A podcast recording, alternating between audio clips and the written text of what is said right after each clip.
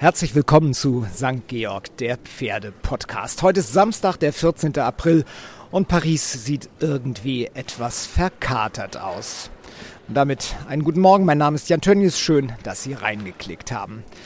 Der Himmel ist nicht blau, nicht grau, sondern eher weiß, farblos irgendwie. Bonjour, Tristesse. Aber vielleicht ist das auch nur die Sichtweise eines Deutschen nach Tag 2 beim Weltcup-Finale der Spring- und Dressurreiter. Das Wasser der Seine, die keine 50 Meter südlich der Accor Hotels Arena in Paris-Bercy sich ihren Weg durch die französische Metropole wälzt, ist grau.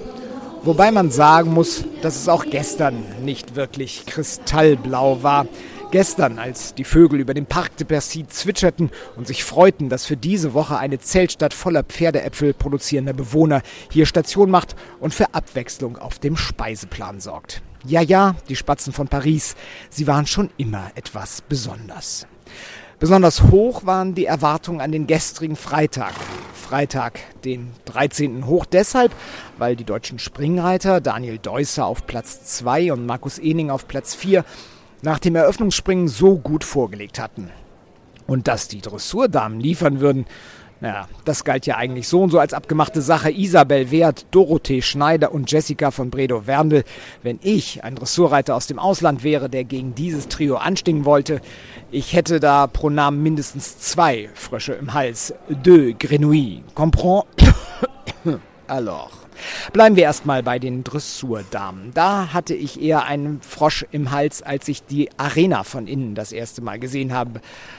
Also was heißt gesehen? Es war mehr die Nummer, wie, wie Sie sehen, sehen Sie nichts. Schwarze Wände, schwarze Bestuhlung, die Kür, so dachte ich spontan, wird da nicht zum Tanz auf dem Vulkan, sondern im Vulkan. Kraterkür, auch mal ganz schön.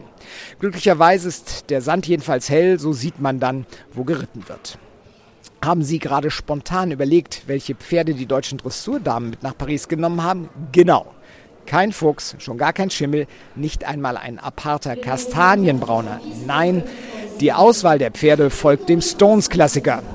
Die Rolling Stones, muss ich das erklären, die Älteren unter uns erinnern sich, Rockband seit 50 Jahren auf der Bühne. Pardon, ich schweife ab. Also, Pferde farblich gehalten wie der Stones-Klassiker Painted Black. Schwarze Weihegold OLD vor schwarzer Wand, schwarzen Stühlen und Une BB und Sammy Davis Jr. Schwarz ist das neue Bunt.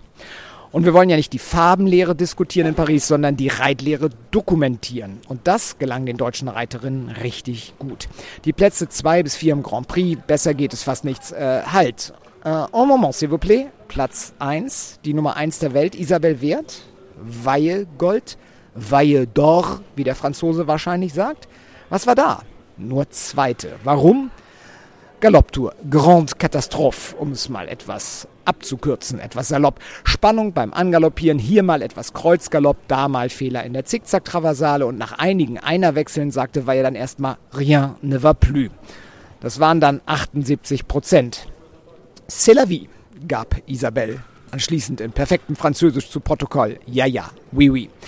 Der Sieg ging an die US-Amerikanerin Laura Graves und Verderdes. Der war zwar mächtig, also das ist er ja sowieso, aber er war eben auch mächtig heiß, blieb aber fehlerfrei. Dass er sich in der Arena vielleicht nur bedingt wohlfühlte, kann man ihm nicht so wirklich übel nehmen.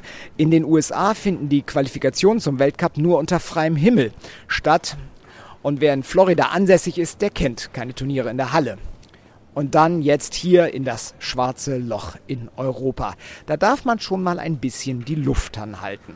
Ob man dann dafür dann wirklich eine 80 plus Prozent Bewertung erhalten muss, das wiederum steht auf einem anderen Blatt, in diesem Fall sogar einigen Blättern, den Seiten des Richterhandbuchs, das vielleicht obligatorisch in Hotelzimmern unter das Kopfkissen gelegt gehört. Une Bebe und Jessica lieferten hingegen voll ab. Für den Hengst soll es das letzte Weltcup-Finale sein. Zweimal war er schon Dritter. Den dritten Platz nach dem Grand Prix möchte Jungmutter Jessie gerne halten. Position 3, da sagen wir doch toi, toi, toi, äh, pardon, toi, toi, toi. Dorothee Schneiders Runde mit Sammy Davis Jr. hatte zwar zwei kleinere Fehler, aber ansonsten war es einfach schön zu sehen, wie die Mannschaftseuropameisterin es versteht, Dressur in Szene zu setzen großes Kino mit kleinsten Hilfen. Ansonsten sah man auch ein paar deutlicher einwirkende Reiterinnen und Reiter. Nach den vielen Absagen im Vorfeld musste das Feld ja auch immer wieder ergänzt werden. Der Stellenwert als Hallenchampionat, den der Weltcup einst innehatte, er verblasst so allmählich. Man ist beinahe geneigt zu vergessen, dass über diese Serie überhaupt erst das Kürreiten in den Sport gekommen ist. Ist ja auch schon lange her. Heute ab 14 Uhr sind dann die 17 verbleibenden Reiterinnen und Reiter gefragt. Laura Graves sagt, sie weiß, dass Isabel Wert nun erst recht motiviert sein muss. Sie sei ja ein fierce competitor, was wir mal mit äußerst engagierter Mitstreiterin übersetzen wollen. Competitive, also den Wettkampf suchend, sind auch Daniel Deusser und Markus Ening. Der eine einmaliger, der andere sogar dreimaliger Weltcupsieger. Beide werden, das wissen wir nach gestern Abend, es bei dieser Erfolgsbilanz vorerst belassen müssen. Als Zweiter und Vierter hatten sie ausgesprochen gute Ausgangspositionen, aber dann. Die Zeit war etwas knapp, davon habe er sich etwas verrückt machen lassen, sagte Markus Ening im Anschluss. Daniel Deusser agierte noch glückloser. Bei ihm gesellte sich zu Abwürfen auch noch eine Verweigerung. Da war dann gestern einfach mal der Wurm drin. Freitag, der 13. Nun sind die beiden 15. im Ranking vorm Finale, das am Sonntag über zwei Runden ausgetragen wird und in dem es um 300.000 Euro Siegprämie geht. Gut möglich, dass dieses Geld die US-Amerikanerin Busy Madden einstreichen wird. Genauso mühelos wie im Eröffnungsspringen, das sie gewonnen hatte am Donnerstagabend, lenkte sie ihren Quintero-Sohn Breitling oder Breitling, wie sie sagte, über den Kurs.